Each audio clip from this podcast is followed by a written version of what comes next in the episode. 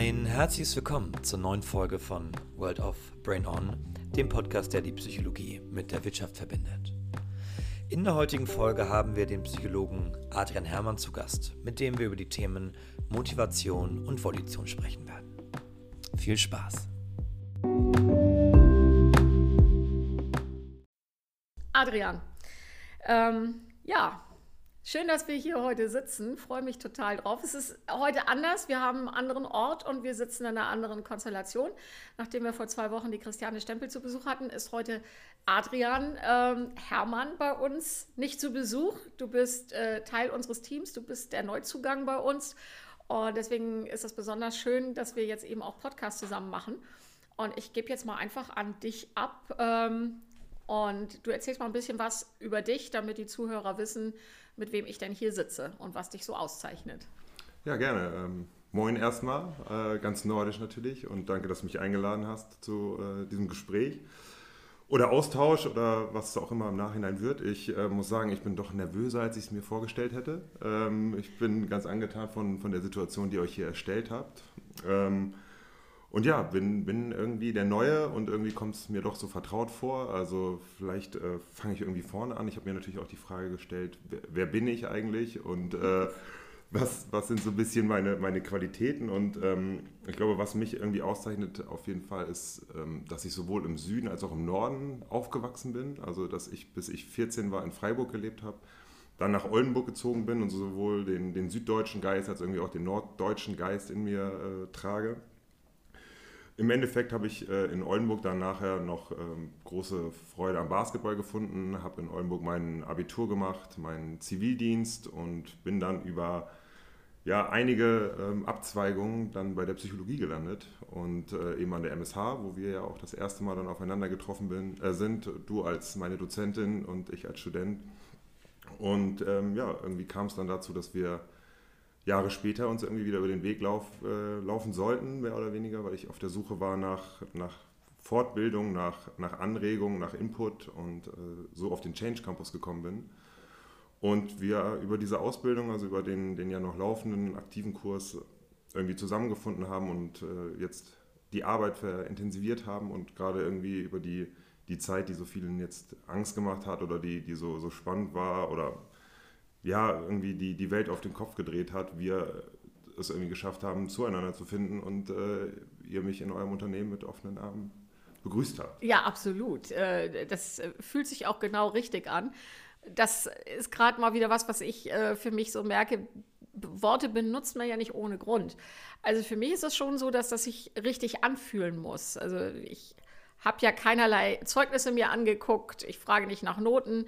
Das ist mir ehrlich gesagt äh, egal.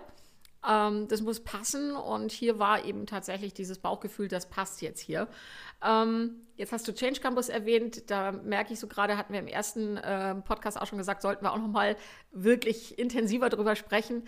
Das wird dann auch noch mal kommen. Aber ähm, du bist ja jetzt tatsächlich selber auch Dozent geworden, ne? Genau. Magst also, du da noch also, was sagen? Genau, also vielleicht einmal kurz zu meinem, äh, zu den Qualifikationen noch einmal, also so, so zu meinem Werdegang. Äh, ich habe Psychologie in, in Hamburg hier beendet, also wir sind uns ja an der MSH über den Weg gelaufen. Dort habe ich dann auch meinen klinischen Abschluss gemacht im letzten Oktober. Habe mich während meines Studiums schon mit wahnsinnig vielen verschiedenen ähm, Berufen auseinandergesetzt, beziehungsweise Nebenjobs. Also das waren Werkstätten, das waren T-Shirt-Produktion, das war im Krankenhaus, das war in der studentischen Betreuung, in der wissenschaftlichen Arbeit. Und habe mich dann nach meinem Studium eigentlich relativ schnell auch selbstständig gemacht und wollte eben auch unbedingt in diese Coaching-Richtung. Ich mache Beratung auch in, in gerade so in wissenschaftlichen Arbeiten oder bei wissenschaftlichen Arbeiten kann ich betreuend ähm, ja, helfen, weil ich mir das damals bei meiner Abschlussarbeit auch so gewünscht hätte, dass ich einfach jemanden habe, den ich mal anrufen kann, wo ich mich auf Deutsch gesagt auch einfach mal auskotzen kann oder der, der, der, oder diejenige mir dann eben auch noch einfach kompetenten Input geben kann, ähm, dass es eben so ein Austausch entsteht. Und das habe ich sozusagen erstellt für die Generation nach mir und bin dann ähm, tatsächlich auch an Studenten, also an, an einen Dozentenjob rangekommen und äh, ja, unterrichte jetzt allgemeine Psychologie und Ethik im, im Fach Psychologie oder im Studiengang äh, Psychologie mit äh, großer Freude. Und ähm, auch da war am Anfang ein bisschen die Nervosität da, aber es, es, macht einfach wahnsinnig Spaß, sich mit den Studenten jetzt hinzusetzen, den Austausch eben zu haben. Input zu bekommen, Wissen zu vermitteln und ja, irgendwie auch, auch das, was, was uns vielleicht so, was du vorhin halt so passend beschrieben hast, also diese, diese Weltansicht, irgendwie dieses Systemische, dieses ähm, Konstruktivistische auch weiterzugeben, äh, den Leuten eben andere Perspektiven aufzuweisen, eben zu zeigen, dass es in der Psychologie auch vieles anders läuft, dass man eben keine Kausalschlüsse ziehen kann, sondern dass das Ganze von so vielen Faktoren abhängig ist und dass wir nicht sagen können, der Mensch ist das eine oder er funktioniert oder sie funktioniert genau auf diesem einen Weg, sondern dass wir alle grundunterschiedlich sind und das macht große Freude und deswegen gibt es auch nie zu viel Austausch und äh, ja, deswegen wahrscheinlich auch der Change Campus für mich so ein, so ein, wahnsinnig gutes Gefühl. Und ich glaube, das geht auch allen denjenigen, die den Abschluss doch gemacht haben oder die bei uns im Kurs dann auch sind. Oder eben ihr auch als, ähm, als diejenigen, die uns da betreut haben, wie, wie viel Energie man da eben von mitnehmen kann und wie, wie wir uns da immer wieder auf emotionaler und auch fachlicher Ebene treffen, ist einfach großartig. Und ich freue mich darauf, was wir uns in den nächsten Monaten und Jahren und viele Jahre hoffentlich noch zusammen aufbauen werden, sei es äh, in, in High Diver, in der, in der Wirtschaft oder sei es im Change Campus, wo wir Gedanken austauschen und, und, und uns alle gegenseitig weiterbilden. Ja, schöner kann man es gar nicht sagen. Ähm, ich muss jetzt mal dazu sagen, Herr Adrian und ich, wir müssen ein bisschen aufpassen, weil wir sind so ähm, durchaus ähm, absolute Querdenker und auch recht extrem in unseren Ansichten. Und da müssen wir aufpassen, dass wir davon heute nicht zu viel dann hier im, im Dialog raushauen, weil ich glaube, dann verschrecken wir auch den einen oder anderen. Ähm, wir haben uns natürlich heute ein Thema äh, gewählt, ein Thema, das, wie ich denke, auch wieder sehr, sehr gut in diese Zeit jetzt passt. Ähm, Im letzten Podcast sind wir da auch schon drauf gekommen, weil es einfach Sinn macht in diesen Zeiten, die so vieles verändern darüber zu sprechen und darüber vor allen Dingen auch nachzudenken, nicht nur zu sprechen, ähm, das ist das Thema der Motivation. Motivation ist etwas, auch hier wieder ein Begriff, den jeder landläufig benutzt, wo auch jeder meint zu wissen, worüber er da redet, ähnlich wie bei der Kommunikation. Aber Motivation ist komplex, ist vielschichtig und da kann man eine ganze Menge dazu sagen und das wollen wir jetzt versuchen miteinander. Und jetzt frage ich dich dann mal, ähm, was ist Motivation, Adrian? Ja, der, der, der fachliche, äh, die fachliche Bezugnahme kann ich natürlich jetzt äh, ablesen. Ähm, würde ich auch einfach einmal machen. Mach das mal. Ähm, genau, also nach Zimbardo ist äh, Motivation bezieht sich generell auf das Ingangsetzen, Steuern und Aufrechterhalten von körperlichen und psychischen Aktivitäten. Um das mal ganz basic zu sagen. Und mhm. das, ja, als Definition überhaupt mal griffbar zu haben, weil ich denke, genau wie du gesagt hast, jeder von uns kennt das. Ich bin heute motiviert oder ich bin heute nicht motiviert oder etwas motiviert mich besonders. Ähm, ja, was, was, streb, was streben wir an? Was, was löst in uns Energien? Und ähm, ja, welche, welche Schlüsse können wir für uns da auch draus ziehen und wie können wir vielleicht unsere eigene Motivation eben auch beeinflussen? Mhm. Ähm, jetzt habe ich ja schon gesagt, also dieses Thema, warum sprechen wir darüber? Du hast jetzt eine Definition genannt. Ich habe jetzt gerade noch mal meine tatsächlich meine Diplomarbeit rausgesucht, schon ein bisschen älter. Ich habe damals über Motivation von Führungskräften geschrieben und ich habe hier auch noch mal eine Motivation drin. Das ist ähm, die Kurzform der Motivationspsychologie lautet Motiv gleich Bedürfnis plus Ziel von Friedrich Dörner. Ähm, also Motivationspsychologie ist im Prinzip äh, hier genannt. Ich weiß, als ich studiert habe, war Motivation das Riesenthema in der Wirtschaft und auch in der Psychologie ein, ein ganz großes. Und in München saßen die Motivationspsychologen und hier bei uns in Hamburg die Kommunikationspsychologen. Und ich war damals so ein bisschen traurig, dass ich nicht in München studiert habe, weil dieses Thema so gewaltig war. Und das bringt mich jetzt gleich auf etwas, das damals ähm, der große Boom der Motivationsgurus ähm, ähm, ja, in, der, in die Welt gesetzt wurde. Und es gab diese, diese Jungs, die dann mit Chaka Chaka die, die Seele voll gemacht haben. Und plötzlich liefen die Leute alle über glühende Kohlen. Und ich weiß noch, dass ich mal zu einem Manager, der mir dann begeistert berichtete, er hätte das gemacht, er wäre jetzt über glühende Kohlen gelaufen. Und ich habe ihn dann, glaube ich, ziemlich fassungslos gemacht, indem ich ihn gefragt habe, okay, und was nimmst du davon jetzt mit für dich in deinen Job? Und da guckte er mich völlig entgeistert an und meinte, ja, aber ich weiß jetzt, dass ich das kann. Und ich bin ja manchmal auch böse und habe gesagt, ja, aber wann brauchst du das? in dem, was du täglich tust. Also, und jetzt bin ich schon bei diesen extremen Aussagen, aber das ist so ein bisschen dieses, wo ich so denke, okay, Motivation und Chaka und wenn Leute sagen, du kannst alles, was du willst, du musst nur dran glauben, dann kriege ich immer eine leichte Gänsehaut. Das ist für mich schwierig. Nur an etwas zu glauben und etwas zu wollen, das bringt uns in der Regel nicht unbedingt an ein Ziel, auch wenn das viele Menschen gerne so hätten. Ähm, ja, ich gebe es mal an dich weiter. Was fängst du mit solchen Aussagen an? Ich denke, dass das ist ja so ein bisschen diese Zielgebung, die du ja gerade eben auch angesprochen hast. Also, ähm, das, Ziel, also das Ziel ist das Ergebnis oder das Ergebnis das Ziel mehr oder weniger. Ähm, das kommt dann immer darauf an, wenn jemand dich oder, oder irgendjemanden motivieren möchte und man, man erzeugt eine Stimmung und eine, eine Situation, in der es ein gewisses Ziel gibt und dieses Ziel gilt es zu erreichen, dann ist das wahrscheinlich gar nicht so schwer, jemanden eben gerade bei so extremen Zielen zu motivieren, aber ähm, die gleiche Motivation vielleicht für ein kleineres Ziel aufzuwenden oder das für ein Ziel aufzuwenden, das wir im Alltag auch, auch wieder anwenden können, das ist so ein bisschen das Problem und dann ist es vielleicht auch ein bisschen die fehlende Reflexion bei, bei diesen Gurus damals, wie du sie genannt hast. Weil die Reflexion dadurch sollte ja sein, was, was schärfe ich durch diese, durch diese neue Motivationsschub? Was, was sind denn die Komponenten, die ich daraus ziehen kann? Und ähm, vielleicht auch allgemein nur, was, was ist ein Motiv? Also, und, und was sind meine Motive im Leben? Also auch mal einfach darauf zu hören, was, was bestimmt denn uns und was, was ist mein Ziel? Und wenn wir jetzt uns die Definition von dem Motiv einmal angucken, dann ist ein Motiv einfach etwas, was unseren Organismus oder auch natürlich äh, animalische oder tierische äh, Organismen zu einer Handlung bewegt und dieser Handlung eine Richtung und eine Intensität gibt. Das heißt, ähm, wenn ich zum Beispiel, wenn wir uns Maslows Bedürfnispyramide angucken, wo sozusagen am Grund äh, steht, ähm, ja erstmal die Versorgung mit Nahrungsmitteln und ähm, also die Basics und ganz oben steht dann die Selbstverwirklichung, dann ist das so, wenn ich Hunger habe, dann wird mein, meine Intensität und meine, mein Motiv ist relativ offen, Essen, Nahrung sammeln, die Intensität sehr viel höher sein, als wenn ich zum Beispiel heute nur in den Supermarkt gehe und mir aussuchen kann, was soll ich denn essen. Und das ist einfach die Intensität, die dieses Motiv in sich trägt. Und ja, um das dann eben auf sich selber zu übertragen, das wäre dann vielleicht der nächste Schritt gewesen, den diese Gurus hätten machen sollen. Und vielleicht etwas so anzusprechen wie, wie, was ist denn meine eigene Motivation, also was kommt aus mir heraus, was man auch als intrinsische Motivation eben bezeichnen kann oder auch als, als sozusagen diese ja, Bedürfnisbefriedigung auf, auf, einer, auf einer sehr grundlegenden Basis, eben auch wie, wie Nahrungsaufnahme oder Spaß, also wie Hobbys. Also wenn wir von intrinsischer Motivation sprechen, dann kommt die aus uns selbst heraus und beschreibt eher da, diese Motive, die, die uns Spaß bringen oder die, die, die, ja, oder die lebensnotwendig sind, also so wie Nahrungsaufnahme.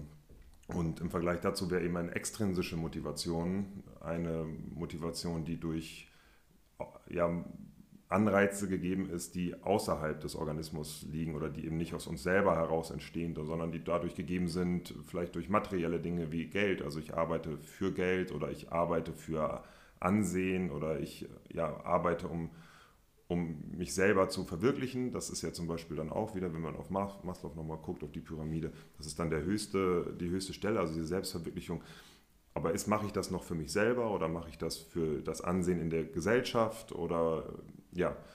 Und da liegt so ein bisschen das Problem, glaube ich, der, der Differenzierung einzelner Leute. Wo, wie motiviere ich mich und was sollte mein Motiv sein? Und auch dieser ehemaligen Gurus, die dann eben gar nicht sagen, ist das jetzt eine extrinsische Motivation, ist das etwas, was du möchtest oder habe ich das jetzt in dir angeregt?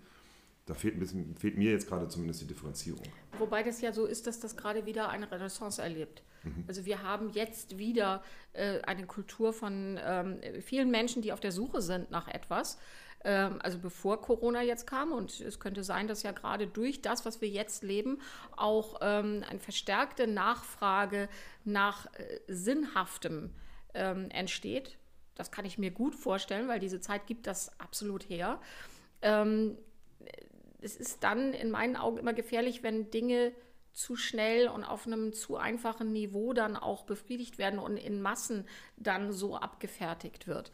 Ähm, das, was du da jetzt beschrieben hast, ist ja wieder genau das, worüber wir im letzten Podcast besprochen haben, nämlich genau dieses Thema, guck doch mal auf dich selbst. Reflektiere doch mal, wer du bist. Und zu diesem Wer bist du gehört natürlich dann auch diese Frage, was treibt mich denn? Also diese inneren Antreiber ähm, was ist es, das mich eben dazu bringt, mich in Bewegung zu setzen, auf ein Ziel zuzugehen. Und es ist sehr spannend. Ich habe das gerade in letzter Zeit sehr viel in Coachings, dass ich mit Menschen jeglichen Alters und Geschlechts darüber spreche. Ähm, was ist eigentlich die Differenzierung zwischen einem Ziel und einem Traum.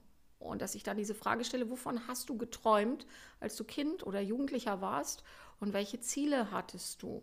Und es ist ganz interessant, dass wenn man diese Frage so differenziert stellt, die Leute dann erstmal merken, dass sie das in der Regel gar nicht unterscheiden. Die setzen Traum mit Ziel gleich, ganz viele. Und das ist nicht das Gleiche. Und sehr interessant ist das, was mir gestern jemand im Coaching gesagt hat. Also der Traum ist etwas, was sich nicht unbedingt erfüllt und auch gar nicht unbedingt erfüllen muss. Aber das Ziel ist etwas, und jetzt gehen wir wieder auf Motivation, wo ich tatsächlich ähm, drauf zugehen kann. Und da kam noch etwas mit ins Spiel, was ich spannend fand, nämlich das Thema der Erwartungen. Und in diesem Austausch gestern war das so, dass das ist mir dann selber so gekommen, wenn wir wieder den, das Wort Erwartung angucken, dann steckt da ja drin, ich warte auf etwas. Und das ist eine Form von Passivität. Und hier war dann nämlich auch noch die Verbindung, das kommt aus einem Buch von Jorge Bucay, ähm, Erwartung erzeugt Druck. Und wenn ich jetzt das also nehme und sage, ich setze mich hin und ich habe eine bestimmte Erwartung an etwas, dann macht das Druck, logischerweise. Und da ich in einer Passivität bin, weil ich am Grunde genommen etwas erwarte, das mir von außen äh, gegeben wird, wenn wir zum Beispiel einen Workshop machen und man macht am Anfang äh, die Erwartungs- Klärung der Gruppe, das ist immer sehr gefährlich. Wenn ich so etwas mache und die Leute wirklich frage, was erwartet ihr von dem heutigen Tag und ich schreibe das dann alles auf und am Ende des Tages geht man da nochmal durch, hat vielleicht einen wahnsinnig erfolgreichen Tag mit dieser Gruppe gehabt, aber das, was man da morgens aufgeschrieben hat, ist am Abend nicht unbedingt erfüllt worden. Dafür hat man aber ganz tolle andere Dinge gemacht, die viel sinnvoller waren. Dann kann sowas in eine Schieflage geraten. Also dieser Begriff der Erwartung in Kombination mit, was sind Träume, was sind Ziele, das war sehr spannend darüber zu sprechen. Und das Ziel ist etwas, wo für mich persönlich eben drin liegt und wie wir es ja auch gerade von Dörner gehört haben, ich gehe aktiv darauf zu. Das heißt, da ist aber auch mein eigener Anteil daran mit beinhaltet. Was kann ich tun, um dieses Ziel zu erreichen? Wenn ich sage, ich erwarte etwas, dann kann ich im Grunde genommen da sitzen und konsumiere. Gehst du das mit mir? Ist das etwas, wo du sagst, ja? Ja, absolut. Also ähm, Ziele sind super wichtig. Also man sollte, glaube ich, da, ähm, also ja, auch ich habe äh, schon zu, zur Motivation auch geforscht und weiß auch aus, der, aus, der, ähm, aus dem aktuellen Forschungsstand, dass es zum Beispiel auch sehr hilfreich ist, sich kleinere Ziele zu setzen, also ein großes Ziel zu setzen und dann diese Plateauerreichung, dass man sich eben auch mal dafür selber belohnt oder, oder sich kürzere Ziele setzt, weil man da, dafür eben auch durch unser Belohnungssystem, durch dieses Erreichen der Ziele natürlich angeregt wird. Und das heißt, wenn ich zum Beispiel ähm, wirtschaftlich denke und mein, mein Unternehmen starte, wir nehmen jetzt einfach mal Highdiver und ähm, was hast du bisher geschafft? Du hast ein funktionierendes Unternehmen geschafft und was ist der nächste Schritt sozusagen? Also ich möchte vielleicht wachsen, ich möchte aber auch Menschen einen Job geben, ich möchte jemanden bezahlen, ich möchte ein Umfeld schaffen, in dem sich aber diese Menschen auch wohlfühlen und dort ähm, ja natürlich irgendwie auf Erwartungen, die wir ja auch gerade schon hatten, treffen, aber dass, dass ähm, deine, deine, deine Zielsetzung eine vielleicht viel größere ist, also auch, auch die, die Zielformulierung des Gesamtunternehmens und dann die Erwartung natürlich je nach, nach Unternehmensführung auch gesteuert werden kann, also die, die jeweilige ja, Unternehmenskultur dann eher. Das ist auch wieder spannend. Ich habe gerade so gedacht, ja klar, habe ich eine Erwartung, wenn ich irgendwo anfange zu arbeiten, dann ist meine Erwartung logischerweise, dass ich dafür bezahlt werde. Ja, aber das Ziel könnte ja eben sein, ich möchte bei dem, was ich da tue, erfolgreich sein. Und das, was dann wiederum Erfolg meint, ist aber auch wieder Definitionssache. Erfolg ist für jeden auch was Unterschiedliches. Ne? Absolut, absolut. Also die, die Zielformulierung oder die Erwartungen, die dann auf einen einprasseln. Und wenn wir jetzt zum Beispiel uns eben äh, die zwei Projekte nehmen, die wir, die wir jetzt haben, also als Highdiver sozusagen wirklich ähm, ökonomisch auch, auch erfolgreich zu sein und natürlich auch dort ähm, möglichst der beste Ansprechpartner zu sein und auf der anderen Seite aber vielleicht ein Projekt haben wie Change Campus, das eher dafür steht, für ein bisschen Änderung, für Perspektivwechsel, für, für Weiterbringen und Austausch, dann habe ich in diesen zwei Unternehmen oder du jetzt als, als Chefin natürlich ganz unterschiedliche Erwartungen an, an meine Mitarbeiter. Jetzt möchte ich aber auf jeden Fall noch einmal herausstellen, dass ähm, gerade diese Erwartung in der Psychologie ja was super Spannendes darstellt weil Erwartungshaltung, wenn ich zum Beispiel zu einem Mediziner gehe, äh, ich habe mir den Arm gebrochen, dann erwarte ich, dass der eine bestimmte ähm, Behandlung dafür hat. Also der hat einen Gips oder, oder, oder äh, die Ärztin operiert und ähm, kann das Ganze lösen. Oder ich gehe äh, zu einem Architekten, der wird mir ein Haus bauen, dann wird im Endeffekt dieses Haus dort wahrscheinlich stehen, so wie es auf dem Bauplan äh, erscheint. Bei der Psychologie ist das nicht so einfach und trotzdem ist die Erwartungshaltung durch, durch, die, durch die Kunden, durch die Klienten, Patienten, in egal welchem Feld, trotzdem eine gleiche wie bei allem anderen. Und trotzdem steht Psychologie oder, oder auch so Sozialaspekte natürlich in einem ganz anderen Kontext, weil ich kann nirgendwo hingehen und erwarten, dass, dass der psychische oder psychologische ähm, Kontext oder die, die, die Arbeit, die ich gerade leiste, sei es ein Coaching, sei es eben im, im, äh, in der Arbeit mit Patienten oder auch in der, in der Unternehmensentwicklung, Persönlichkeitsentwicklung, die Erwartungen, die ich daran setze, die, die sind meistens nicht der richtige Weg, weil wir wissen ganz oft auch gerade in der Psychologie nicht, was der richtige Weg ist. Und wir meinen ja auch immer alle, dass wir uns selber gut kennen und wenn man dann aber mal wirklich in die Thematik reingeht und mal reflektiert oder mal eine Selbsterfahrung äh, teilnimmt oder ja mal in einer Therapie war oder in einem Coaching, dann weiß man, dass die Arbeit auch zum Beispiel gar nicht innerhalb dieser, dieser Therapie oder, oder ähm, Coachingstunde passiert, sondern diese Arbeit passiert zu Hause, wenn man sich dann mal das zugesteht, sich mal selber zuzuhören und mal die Dinge in Perspektive zu setzen. Und deswegen ist diese Erwartungshaltung in der Psychologie auch nochmal eine ganz spezielle. Aber das ist ja genau das, was ich jetzt gesagt habe. Ich gehe irgendwo hin, wenn ich zum Arzt gehe. Der Arzt ist der Experte für Gesundheit. Ich bin krank. Ich erwarte vom Arzt, dass der mir jetzt sagt, wie ich wieder gesund werde und dass er mir möglichst eine Tablette verschreibt oder mich operiert oder mir einen Verband anlegt oder möglichst noch alles zusammen. Und dann weiß ich, der hat jetzt wirklich, der ist wirksam. Das ist für uns Psychologen tatsächlich schwieriger. Ähm, auf der anderen Seite wird aber hier wieder deutlich, dass dieses Thema, ähm, wenn ich ein Ziel mir setze, ganz viel damit zu tun hat, dass ich selbst aktiv werden muss. Also ich kann mich nicht hinsetzen und sagen, der andere ist der Experte und der wird mir das lösen. Zum Beispiel im Coaching, ganz klar unser Ansatz, wenn du zu uns ins Coaching kommst und du hast ein Anliegen, dann geben wir dir keine Lösung, sondern wir erarbeiten mit dir gemeinsam an deinem Thema deine individuelle Lösung, die auf dich passt. Und die hat nichts mit mir als Coach zu tun, sondern die hat immer mit meinem Gegenüber zu tun. Das ist also ein völlig anderer Ansatz, den wir da gehen. Und so gehen wir ja aber auch in Beratungskonzepte. Genauso machen wir ja systemische Beratung auch in Firmen. Das impliziert also immer, den eigenen Anteil, das eigene Tun, um die Zielerreichung dann ähm, tatsächlich zu, möglich zu machen. Schwierig wird das immer dann, wenn Menschen im Grunde genommen kein Ziel für sich haben. Und da ist ganz häufig dieses, dass man wirklich fragen muss, sowohl im Coaching, da ist es, ich will nicht sagen einfach, aber das ist so der Standard, dass man in der ersten Sitzung erstmal daran arbeitet, eine Auftragsklärung, was ist das Ziel, wo willst du denn hin?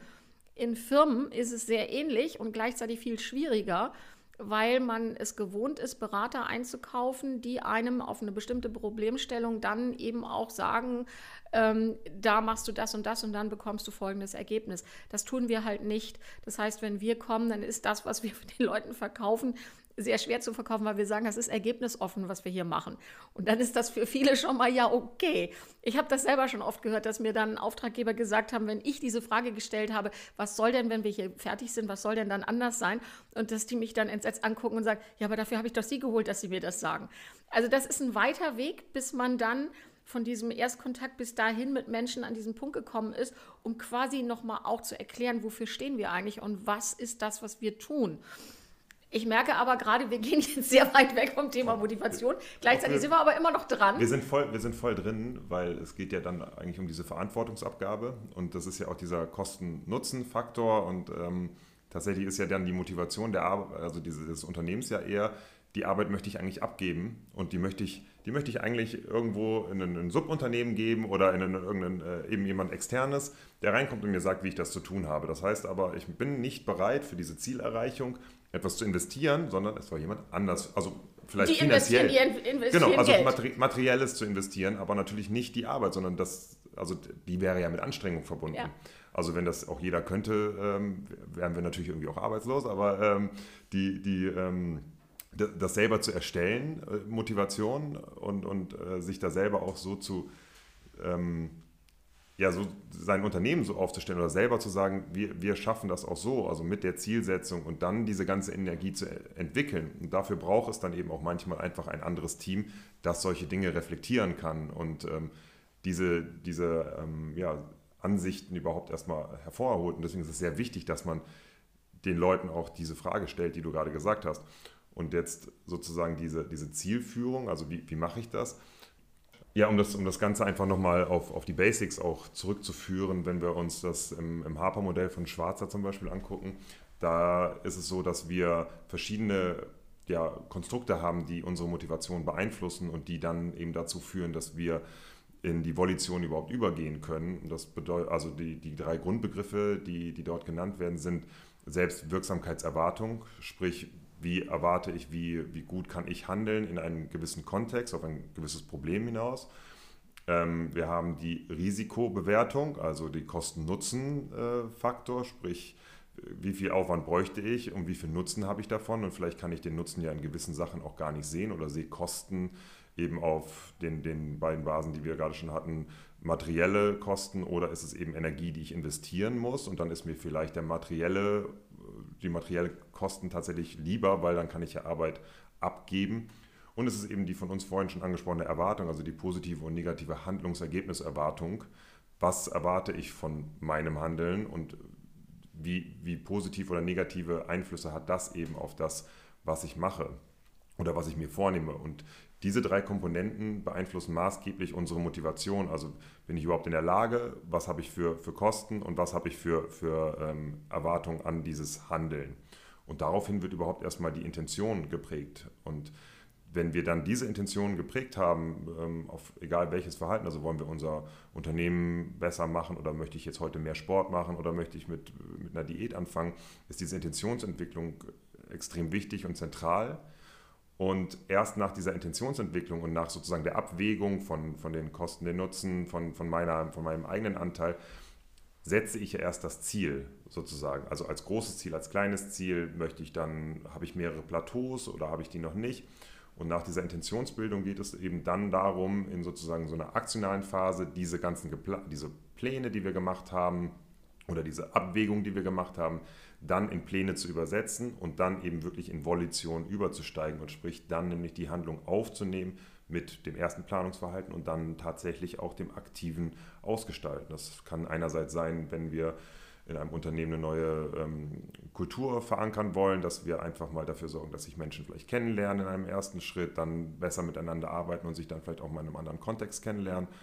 Bei, bei wie gesagt, bei der, zum Beispiel bei der Diät wäre es dann so, sich erstmal den Plan aufzustellen, sich wirklich die Nahrungsmittel rauszusuchen, die man dann eben zu sich nehmen würde und ähm, anhand eines, eines wirklich gut durchstrukturierten Planes sich das Leben möglichst einfach zu machen auf ein gewisses Ziel hin. Und dann haben wir natürlich noch das große Problem, dass Menschen sehr gut sich motivieren lassen oder sich selber auch motivieren können. Zum Beispiel ich, zum, zum 1. Januar gibt es, glaube ich, kaum, also gibt es im gesamten Jahr gibt es nicht so viele Leute, die eine Diät anfangen oder mit einem ungesunden Verhalten aufhören. Und das wird aber meistens nach zwei Wochen sind die Fitnessstudios wieder leer oder nach, nach lassen wir es auch einen Monat sein, sind die Fitnessstudios wieder leer. Die meisten Leute haben dann doch wieder zur Zigarette gegriffen oder gehen dann doch wieder zum Fast Food. Das, äh, das größte Problem ist auch die Aufrechterhaltung dieser Motivation auf dem Weg zum Ziel.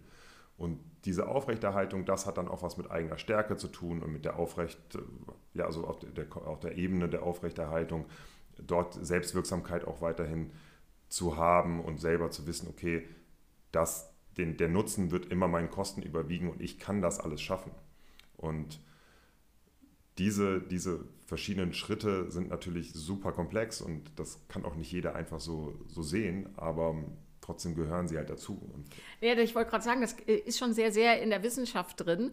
Und klar wird es dann so ähm, genau quasi unter der Lupe seziert und, und man kann es in, im Modell abbilden. Das äh, Thema ist ja für jeden sehr bekannt. Ich finde es auch immer wieder faszinierend, dass Menschen so einen, einen Punkt brauchen wie ähm, den Neujahrstag, um jetzt zu sagen, okay, das ist der erste Tag des neuen Jahres und jetzt wird alles anders.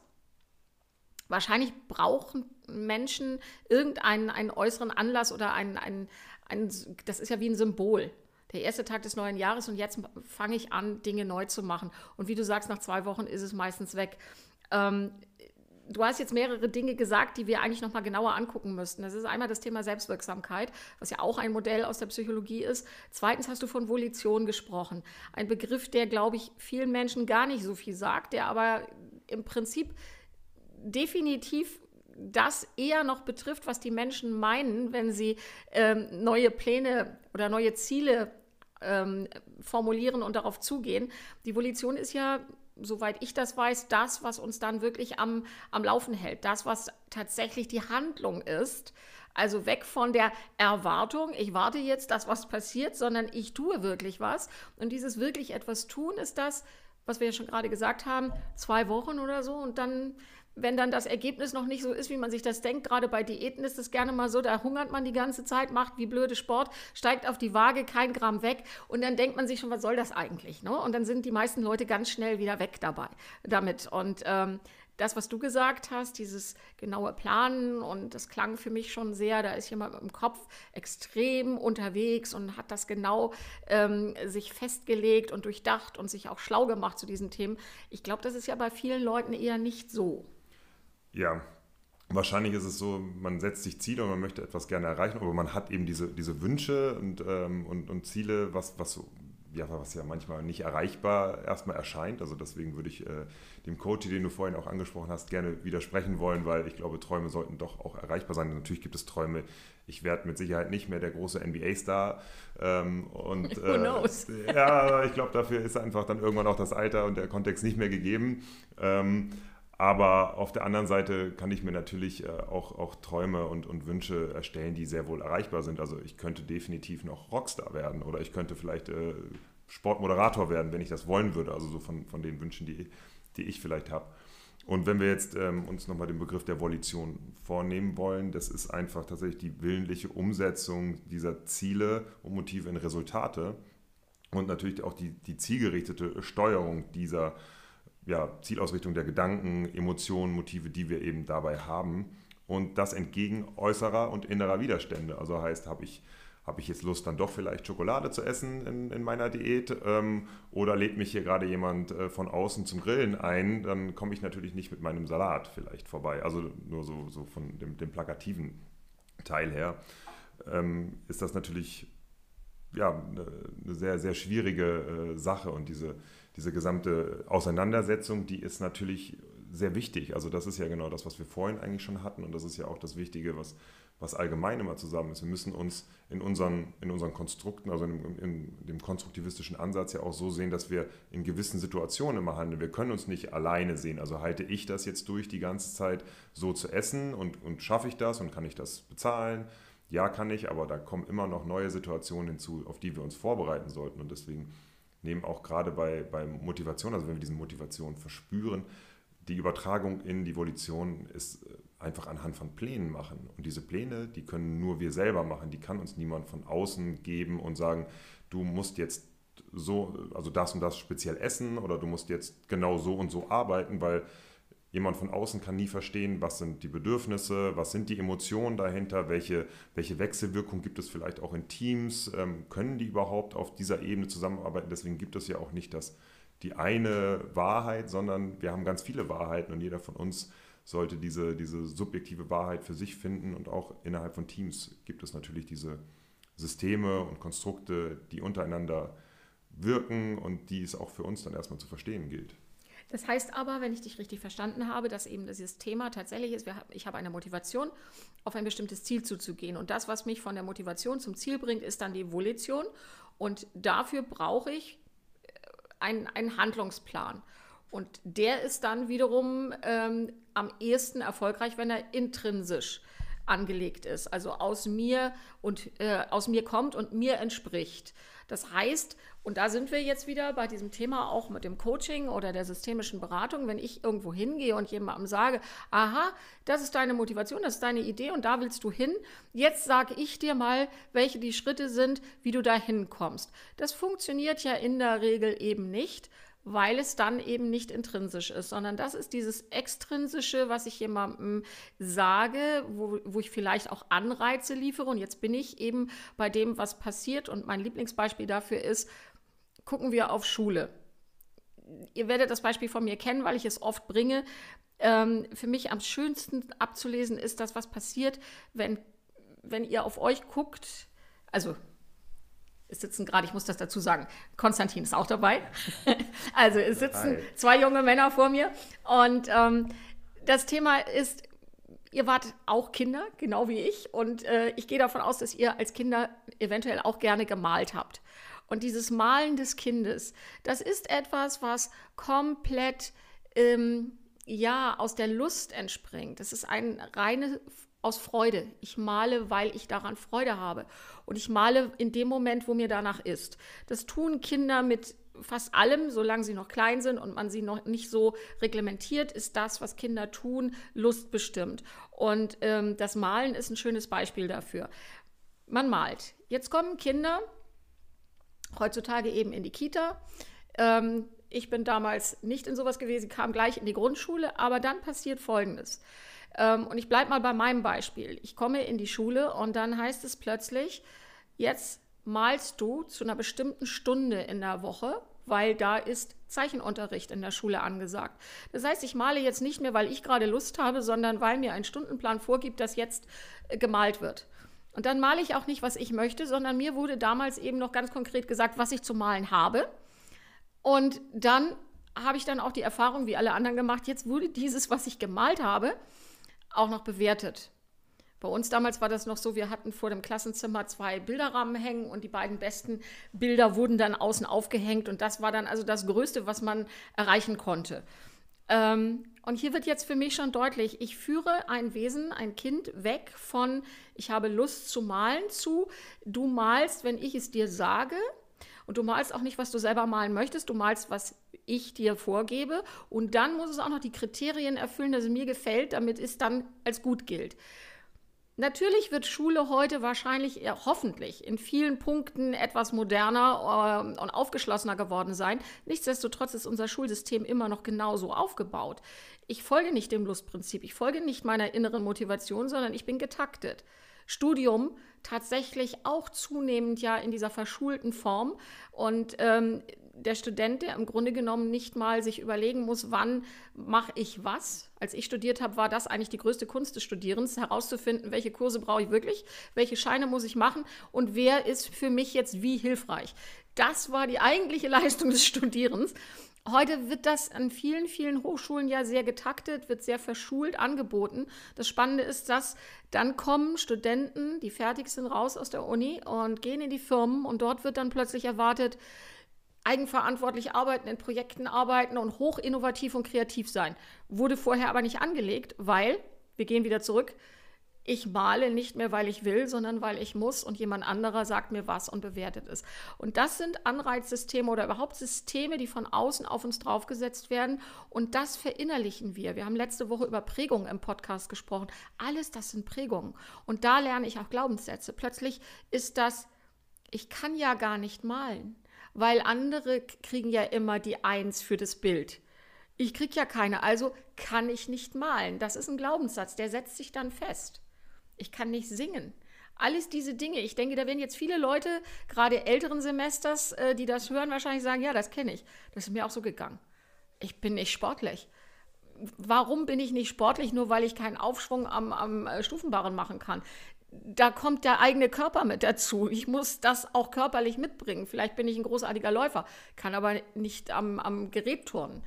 Das sind alles so Dinge, wo man merkt, okay, was du gerade gesagt hast, diese, diese Subjektivität auch und die eigene Wahrheit und was bringe ich mit und was ist meine intrinsische Motivation zu den Themen. Also ich kann allgemein Stillleben nicht mehr sehen, ähm, um, um dazu mal äh, den, den Kunstunterricht in der Schule hervorzuheben. Also ähm, so wie ich aufgewachsen bin, haben wir immer gerne Graffitis gemalt, aber die waren natürlich nicht schön anzusehen. Also von daher merke ich das. Und ich glaube, was, was äh, ein ganz großer Punkt ist, und das ist ja sozusagen diese Intelligenztestung oder egal, was auch mit, mit Schule, Pädagogik zu tun hat, diese Verallgemeinung, damit wir alle vergleichen können, um dann ein besser und schlechter drauf zu machen. Und diese Kategorisierung nimmt die Kreativität, weil keiner von uns soll ja mehr eigen denken, sondern wir sollen in dieses System reinpassen und ähm, ich habe neulich noch eine, eine, Dokumentation darüber gesehen, dass vermutet wird, dass die, die, Intelligenz nachlässt, weil unsere Kreativität nicht mehr gefördert wird. Das heißt, zu Zeiten von, von Mozart, äh, wo, wo noch wirklich angegeben war, hier, sie, sie, die, diese Sonate muss noch selbst erstellt werden und derjenige sollte kreativ sein und der, der Künstler konnte sich das noch alles merken. das, das war vielleicht eine viel höhere äh, Leistung. Und was ich in, im Kontext Schule immer vor Augen habe, ist dieses Bild, wo der Lehrer sozusagen vorne sitzt und sagt, so, wir haben jetzt eine, wir haben jetzt eine Prüfungssituation und vor ihm sitzt aber die gesamte Tierwelt. Und zwar sitzt da ein Elefant, da sitzt ein, ein Affe, ein Vogel, ein, äh, ich weiß nicht, ganz viele verschiedene Tiere und äh, dann sind die Aufgaben so, jetzt klettern allesamt einmal auf diesen Baum.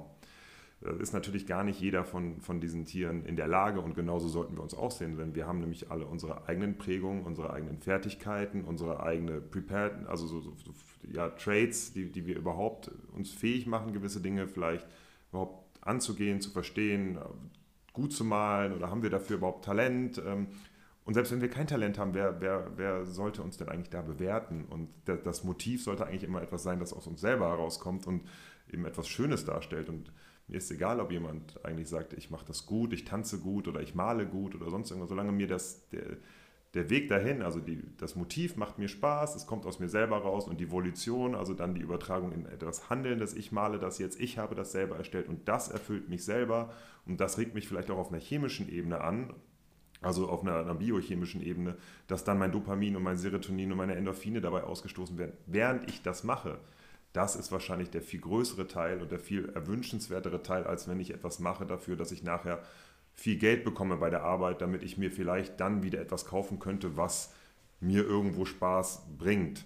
Das ist sozusagen der, dadurch kann die Arbeit, also die Volition, die aktive Phase eben nicht mehr so spaßgeladen und kreativ und, und, und freudig sein, wie eben in anderen äh, Fällen. Also in, in, in dem Fall, wenn ich dann sozusagen nur das mache, was mir mein, mein Vorgesetzter vorgibt, dass ich machen soll, damit ich mein Geld am Ende bekomme.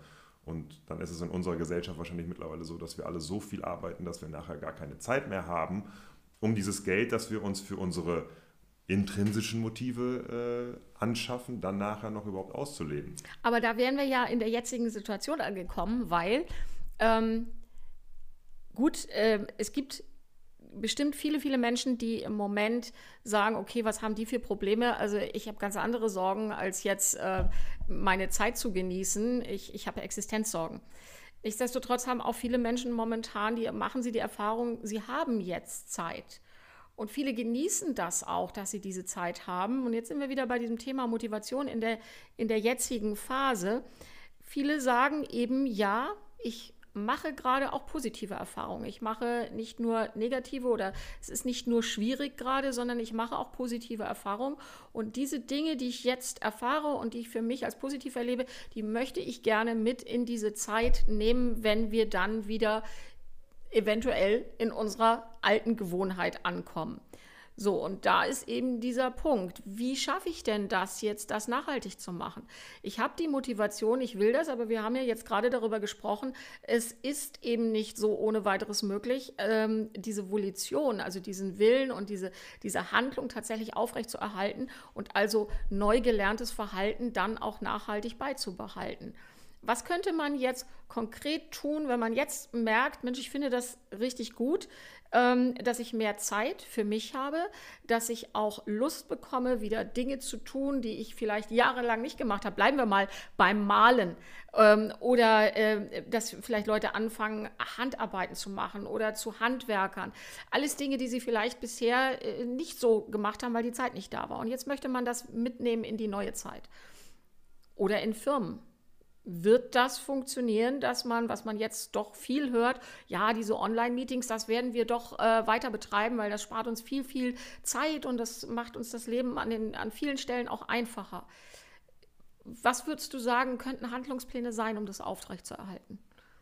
Also im, im Privaten ist das, glaube ich, genau das, dass man einfach sich jetzt nicht wieder von dem Sog einziehen lässt, wir müssten jetzt irgendwie, also das ist ja auch alles gesellschaftlich geprägt, also würden wir uns irgendwie auf eine Insel begeben und sagen, hier, ihr habt Futter, ihr habt alles, was ihr braucht, ähm, viel Spaß beim Leben, würden wir wahrscheinlich ganz andere Dinge machen als etwas, was ja aus ganz vielen Erwartungen und aus der Gesellschaft herauskommt und eben aus, aus den Sachen, die wir vereinfacht haben, damit wir ja kontrollierbar sind, also als Masse kontrollierbar sind und irgendein System haben und wenn man jetzt auch immer diese Nachrichten liest, ja, es geht jetzt alles bergab und es wird auch alles negativ ähm, gesagt und also es, es, wird immer nur negative Auswirkungen haben und das, das ist ja auch das allgemeine Bild im Moment in, der, in, in den Medien zumindest.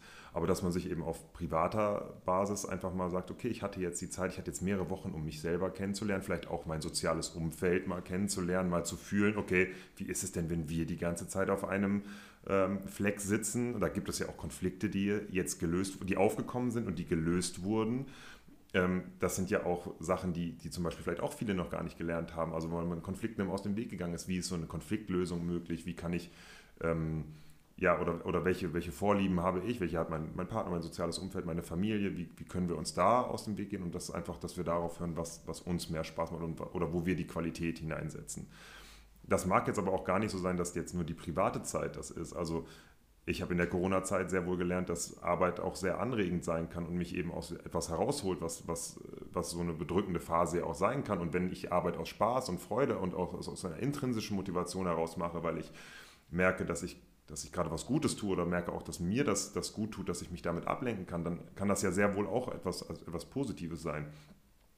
Und ähm, gerade eben diese, diese Krisensituationen, die zeigen ja erstmal, was sind wir, was haben wir für Pläne und wie vielleicht wie wie können wir diese Pläne auch anpassen? Wie können wir denn daran rumschrauben? Also auf einmal habe ich ein digitales Tool. Das heißt ja gar nicht mehr, ich müsste vielleicht von München nach Berlin unbedingt fliegen, um meinen ähm, Geschäftspartner dort vor Ort zu treffen, sondern ich kann viel Zeit sparen, wenn ich den einfach anrufe. Und, und äh, natürlich geht gewisse, eine gewisse Ebene verloren. Aber auf der anderen Seite haben wir eben diese digitale Ebene. Wir können auch arbeiten besser koordinieren, strukturieren und ich glaube, auch, auch sich im Internet zu bewegen und freier zu bewegen, bringt auch die Generationen gerade wieder zueinander, weil wir haben auch da gerade wieder in dieser Gesellschaft diese Frage, wir haben diese neuen Generationen XYZ, ich weiß nicht, was als nächster Buchstabe noch dazukommen soll, aber ähm, diese Generation sucht sich ihre Arbeit mittlerweile aufgrund von Spaß und von Aussehen und von, von Gestaltung des Arbeitsplatzes. Großraumbüros haben ausgedient, deswegen sollten sich auch Unternehmen hinterfragen, wie kann ich meinen Arbeitsplatz so gestalten, dass meine Arbeitnehmer gerne und intrinsisch motiviert zur Arbeit kommen, dort ihre Arbeit ableisten, je nach ihren Fertigkeiten, nach ihren Fähigkeiten, nach ihren Interessen vielleicht auch und das Ganze natürlich unter einem Deckel der, der, der, der guten Führung, dass ich das auch alles gut koordinieren kann. Aber wie kann ich meinen Arbeitsalltag und, und, und Raum auch besser gestalten, auch für die Zukunft und auch über diese Krise hinaus? Und was kann ich daraus jetzt auch vielleicht mitnehmen? Also ich fasse das mal so ein bisschen zusammen, was wir jetzt so gesagt haben. Also wir haben Motivation, wir haben unsere Motive, dann sind wir bei dem, was wir äh, jetzt schon mehrfach ja gesagt haben, ist bleibt einfach niemandem erspart, äh, die Selbstreflexion. Also finde mal heraus, was sind deine Motive, was ist deine Motivation und was bringt dich denn ins Go? Was setzt deine Volition in Gang? Und diesen Begriff vielleicht einfach mal auch merken. Ähm, es kann ja auch gerne mal so ein bisschen unnützes Witzen sein, dass man bei der nächsten Party oder sonst wo sagen kann, Volition. Ähm, kann ja Spaß machen. Also Volition definitiv äh, der Partner von, der, äh, von Motivation. Und ähm, wie, wir haben darüber gesprochen, wie kann Volition aufrechterhalten werden. Da hatten wir über Pläne gesprochen. Dieses tatsächlich sich die Arbeit zu machen, wenn ich jetzt weiß, wodurch ich auf ein Ziel zubewegt, äh, mich zubewegen kann, dass ich mir einen Plan mache, damit ich dann eben nicht nach zwei, Jahr, äh, zwei Wochen wieder umkippe, sondern das dann eben weitermache. Und ähm, dann ganz bewusst sich anzugucken, was ist jetzt gerade positiv, das hatten wir auch schon ein paar Mal gesagt, und was gefällt mir auch nicht so und sowas dann vielleicht auch tatsächlich zu verschriftlichen. Ich finde solche Sachen immer sehr gut, vielleicht auf äh, Moderationskarten zu schreiben und sich das dann ähm, über den Schreibtisch an die Wand, auf die man, wenn man am Schreibtisch sitzt, auf die gegenüberliegende Wand äh, guckt und das immer vor Augen hat oder sich das auf den Schreibtisch stellt. Aber diese Themen, diese Handlungspläne zu verschriftlichen und auch die Dinge zu verschriftlichen, wo ich sage, okay, das finde ich gut, das möchte ich, dass es weiter besteht. Ähm, das könnten so Dinge sein, die man jetzt eben machen kann, um Dinge voranzutreiben. Und dann ist es natürlich das, was jetzt auch noch mit anklang, der Austausch, der Austausch untereinander, auch solche Handlungspläne vielleicht mal miteinander abzugleichen. Wie machst du das? Wie mache ich das? Ähm, nicht um jetzt zu vergleichen, was ist besser oder schlechter, sondern manchmal ist das ganz gut, wenn man auch sieht, wie macht es ein anderer und dann kann man ja nochmal einen Hinweis bekommen. Vielleicht ist das ja ein Weg, den man selber auch gehen kann. Oder man merkt dann, nee, das ist so gar nicht meiner, ich muss es anders machen. Dann würde ich sagen, sind wir für heute durch. Vielen Dank, Adrian. Hat Spaß gemacht und äh, machen wir bestimmt mal wieder. Ne? Ich hoffe doch, ich hoffe doch. Also mir hat es auch große Freude gemacht. Danke für die Einladung. Ich, äh, wie gesagt, am Anfang schon ich äh, freue mich auf viele kommende Jahre und hoffentlich auch noch mehr Folgen. Das hat äh, große Freude gemacht. Danke für den Austausch. Okay, also dann. Macht's gut. Bis Tschüss. Bald.